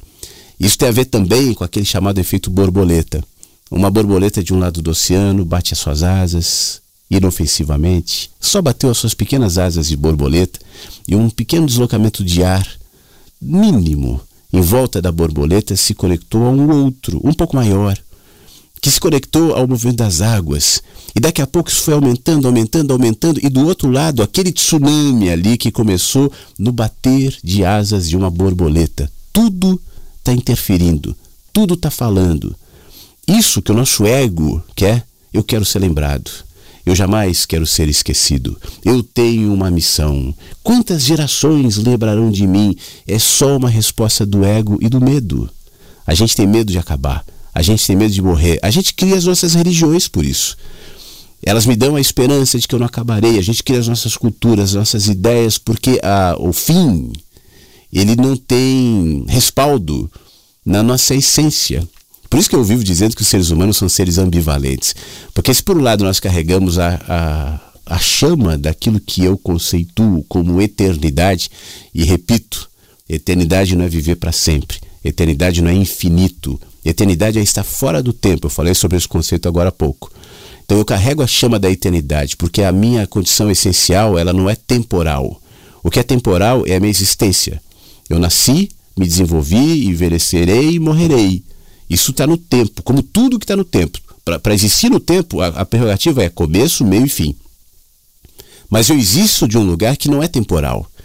Por isso, em mim, o tempo gera medo. O envelhecimento gera é, tristeza, o fim gera pânico, e a gente fica tentando a vida inteira segurar o envelhecimento, interromper o fim, mesmo sabendo que isso é inevitável. Mas mesmo sabendo que é inevitável, vai ter gente fazendo uma série de procedimentos estéticos, cirúrgicos tal, para retardar o envelhecimento, tudo bem, né? Mas tem gente também tentando se tornar imortal. E a imortalidade também é uma utopia. Então, como eu fico, eu me torno mortal, imortal, crendo nisso, as pessoas lembrarão de mim, então vou fazer coisas aqui para lembrar, lembrar, lembrar. Pacifique-se com a vida. Se você se pacificar com a vida, naturalmente você se pacificará com a morte. Porque vida e morte são expressões antagônicas, aparentemente, de uma coisa só. Elas não são diferentes, elas não são antagônicas. Na minha perspectiva temporal, eu tenho essa sensação: a morte determina um fim. Mas isso é só a percepção de onde eu vejo, e eu vejo do tempo e do espaço. Se eu consigo movimentar minha mente minimamente para uma visão menos é, restrita à linearidade temporal, admitindo a, a, relatividade do próprio tempo, então a morte deixa de ser um dado absoluto também. Esse absoluto só existe dentro da configuração temporal. Eu me pacifico com a vida, me pacifico com a morte. E diante disso, eu não preciso ficar criando mecanismos para que as pessoas se lembrem de mim. Descanse em relação a isso. Tá tudo bem, até porque, Nina e todo mundo que está ouvindo, tudo que você faz aqui Independente se for mediático ou não, independente se tiver muita gente te aplaudindo, te reconhecendo, falando que você é o máximo, independentemente de seus livros estarem ou não na história, seu nome, ou melhor, está no livro da história, no futuro, e teses é, serão levantadas a seu respeito, isso só vai alimentar seu ego, isso é só bobagem. Desnecessária. Porque tudo que você faz está repercutindo. Como a senhorinha lavando roupa desencadeou a revolução, que eu há pouco disse. Como a borboleta, que não tem ideia, que o simples fato de estar voando ali desencadeou o tsunami do outro lado. Você interagindo com o mundo, com as suas respostas, com o seu olhar, com seus com seu humor ou a falta dele, com as suas crenças ou falta dela, com seus entendimentos ou falta dele. Uma vez que você saia na rua, alguém que ia caminhar naquela calçada desviou minimamente, se não trombaria contigo de frente, esse mínimo desviar desencadeou para outras pessoas também mínimos desvios. Isso foi gerando efeitos, efeitos, efeitos, efeitos, efeitos. Tá tudo se tocando. Tá tudo interferindo. E o que você faz aqui,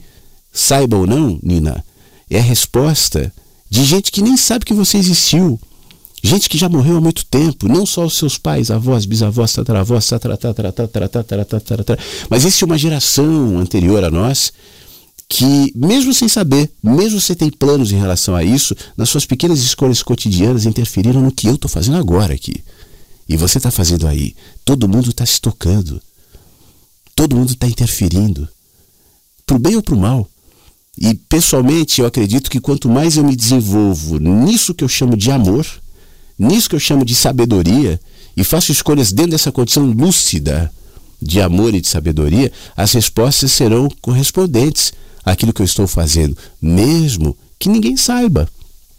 Mas para que eu preciso disso? Aplausos, me aplaudam. Isso me lembra uma coisa que eu brinco às vezes, uma piada do Neila Torraca, sabe quem é? Eu nem sei se ele trabalha ainda, enfim, um ator. E o Neila Torraca diz que tem um humor meio ruim, né? Diz que ele mesmo conta essa história, que uma vez ele estava num, num palco, fazendo uma peça de teatro, e ele olhava lá embaixo e uma pessoa não aplaudia. Todos aplaudiam, menos uma pessoa. Então ele apontou para aquela pessoa, parou a peça e disse: aplauda, aplauda. E aquela pessoa começou a aplaudir. Precisa disso? Precisa. Eu não. Eu não preciso desse aplauso. Eu não preciso desse holofote, eu não preciso disso. Eu sou um ser pueril, como todos nós, como todos que tentam ser eternos, ser reis, ser poderosos, ser grandes intelectuais, ser grandes líderes religiosos, e sempre em nome dessa desculpa, o amor, sou aqui trazendo uma mensagem que muda. Mas só o fato de enxergar assim já uh, demonstra a falta de entendimento em relação à, à relevância do que de fato é a mensagem que chega pela manhã. E a mensagem não é um programa de rádio, não é o que eu possa falar, o que eu possa escrever, ou qualquer um. A minha intenção aqui, como eu disse no começo, é só subtrair esses subterfúgios, essas distrações, para que a gente se conecte à verdadeira mensagem. E a verdadeira mensagem não tem voz, não tem letra, não tem texto, não tem ideia, não é racional, não é intelectual, não é, não é isso é uma coisa maravilhosa. Eu, eu falo isso, fico feliz.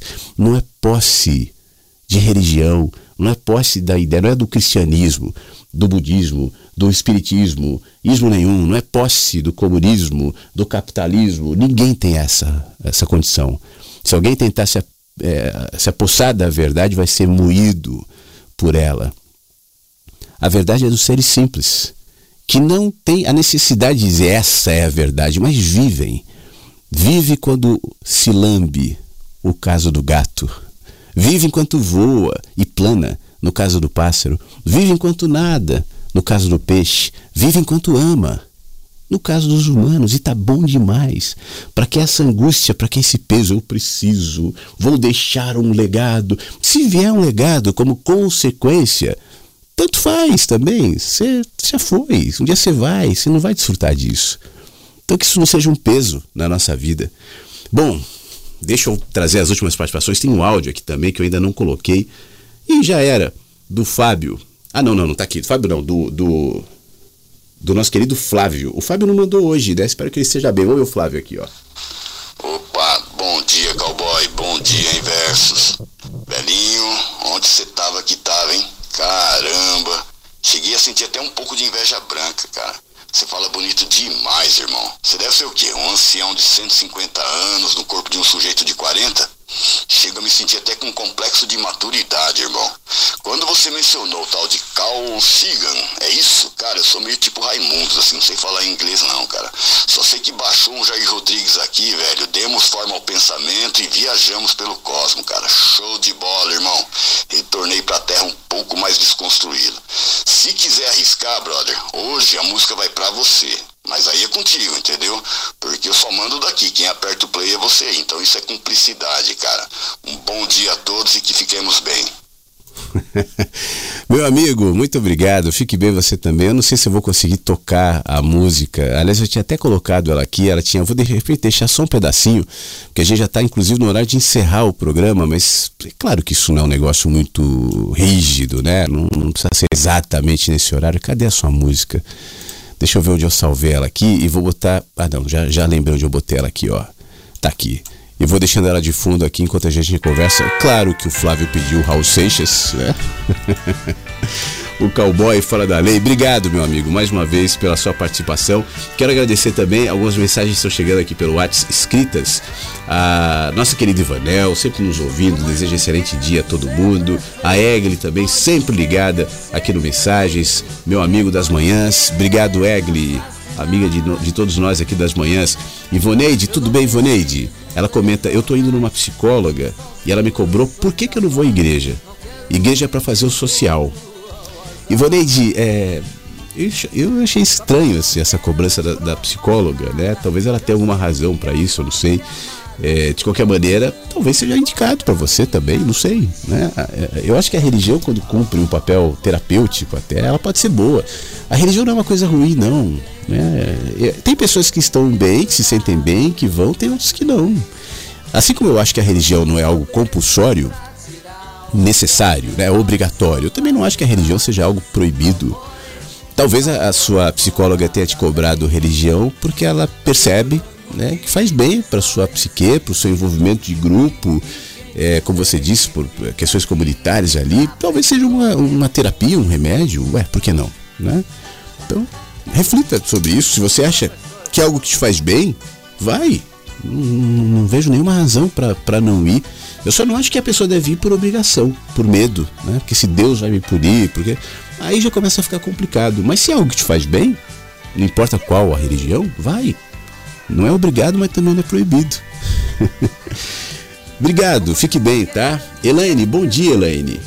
A todos os inversos, nesse momento estou passando, eu preciso me apegar em algo, senão pioro. Eu estou me apegando com todas as minhas forças em Deus, diz aqui a Elaine, né, que está passando essa situação de, de término de um relacionamento. Aos poucos a dor diminuirá e virá o alívio, tá bom? A única coisa que você não deve se apegar, Elaine, é ao sofrimento, tá? Não desenvolva uma autoimagem, uma autopercepção que só consegue se enxergar dentro dessa dimensão do sofrimento. As coisas vêm, são difíceis, nos tocam, né? muitas vezes nos faz perder o chão, mas é necessário continuar caminhando, porque o chão volta, porque a vida reaparece. Eu me lembro do áudio em que você comenta sobre essa situação que você está passando, você fala assim: Eu estou querendo viver, né? eu estou só esperando a vida, enfim. Então, viva, tá? É, se, se a exemplo da Ivoneide, você acha que a igreja tal é um caminho legal para isso, poxa, vai, né? Mas cuida de você, tá bom? Não, não fique parada, estática dentro do sofrimento. É, Ângela, muito, sempre muito bom receber suas mensagens. Que a nossa vida esteja sempre farta de experiências que nos façam bons sabedores, fortes e empáticos. Um grande abraço gigante em todos e nós retribuímos, Ângela. Brigadão e você também. Obrigado, Jussara. Que interações profundas. Bom dia a todos. Muito obrigado, Jussara. Bom dia para você também. É, nosso querido Armandinho, tá ouvindo a rádio também, manda um alôzinho aqui. Bom dia, Flávio, meu amigo. Meu legado é não ter levado. É pesado demais. Meu legado é não ter levado. É pesado demais, fique bem. Que a gente não transforme essa obrigação, né, Armandinho? O que eu quero propor hoje, a gente está encerrando mensagens aqui, é leveza. É leveza. Cuidado com qualquer peso desnecessário, sabe? Essa vida aqui é uma caminhada, né? Pô, a gente começa lá atrás, a gente vai passando por tantas coisas, olha Elaine, estando a situação do marido dela, e certamente, como o Armandinho, né, que está vivendo também o seu drama pessoal. E cada um de nós, você acha que eu não tenho as minhas histórias, os meus. É que eu fico aqui falando, mas eu também tenho. Todos nós temos, né? Todos nós temos. Então a vida é pesada, muitas vezes. Para que, que a gente vai adicionar peso? Sejamos leves, que a gente possa aprender com os pássaros, que a gente possa desenvolver, e eu acho isso maravilhoso, uma grande lição de sabedoria aprender a viver em cada dia a sua porção, de bem ou de mal. O que me cabe hoje? Qual o sentido da minha vida hoje? Eu não estou pensando no meu legado, eu não estou pensando em depois, eu estou pensando no agora e nem no ontem também. No agora. Estejamos presentes aqui no agora. E assim como eu dizia que a vida o tempo todo está nos apontando para lições de sabedoria, a sabedoria é sussurrada pela, pelo vento, pelas estrelas, pelo anônimo que cruza contigo na rua sem saber. Tá falando no celular com alguém, faz um comentário que te toca. Isso também está conectado. Se você pudesse ver a, o arsenal de comunicação, de conexão presente na vida, você tomaria um grande susto.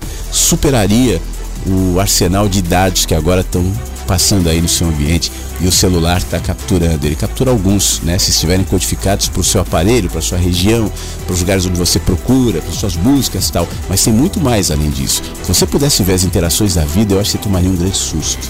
Então, tente sentir, tente intuir, tente se expor a isso. E eu acho que aí nós chegaremos, chegaremos num lugar melhor, tá bom? Sem a necessidade de sermos imortais, lembrados e coisas do tipo. Um beijo para você, mensagens fica por aqui, volta no site da rádio daqui a pouco, é só atualizar em dois minutos que você vai ter a reprise aqui no site da Rádio Inverso ainda hoje. Eu atualizarei também o, o Spotify. Se você não está inscrito ainda, vai lá, se inscreve. Todos os programas ficam disponíveis depois no Mensagens que Chegam pela Manhã no Spotify. Um beijo, boa terça-feira e até amanhã. Mensagens que Chegam pela Manhã com Flávio Sequeira, Rádio Inverso.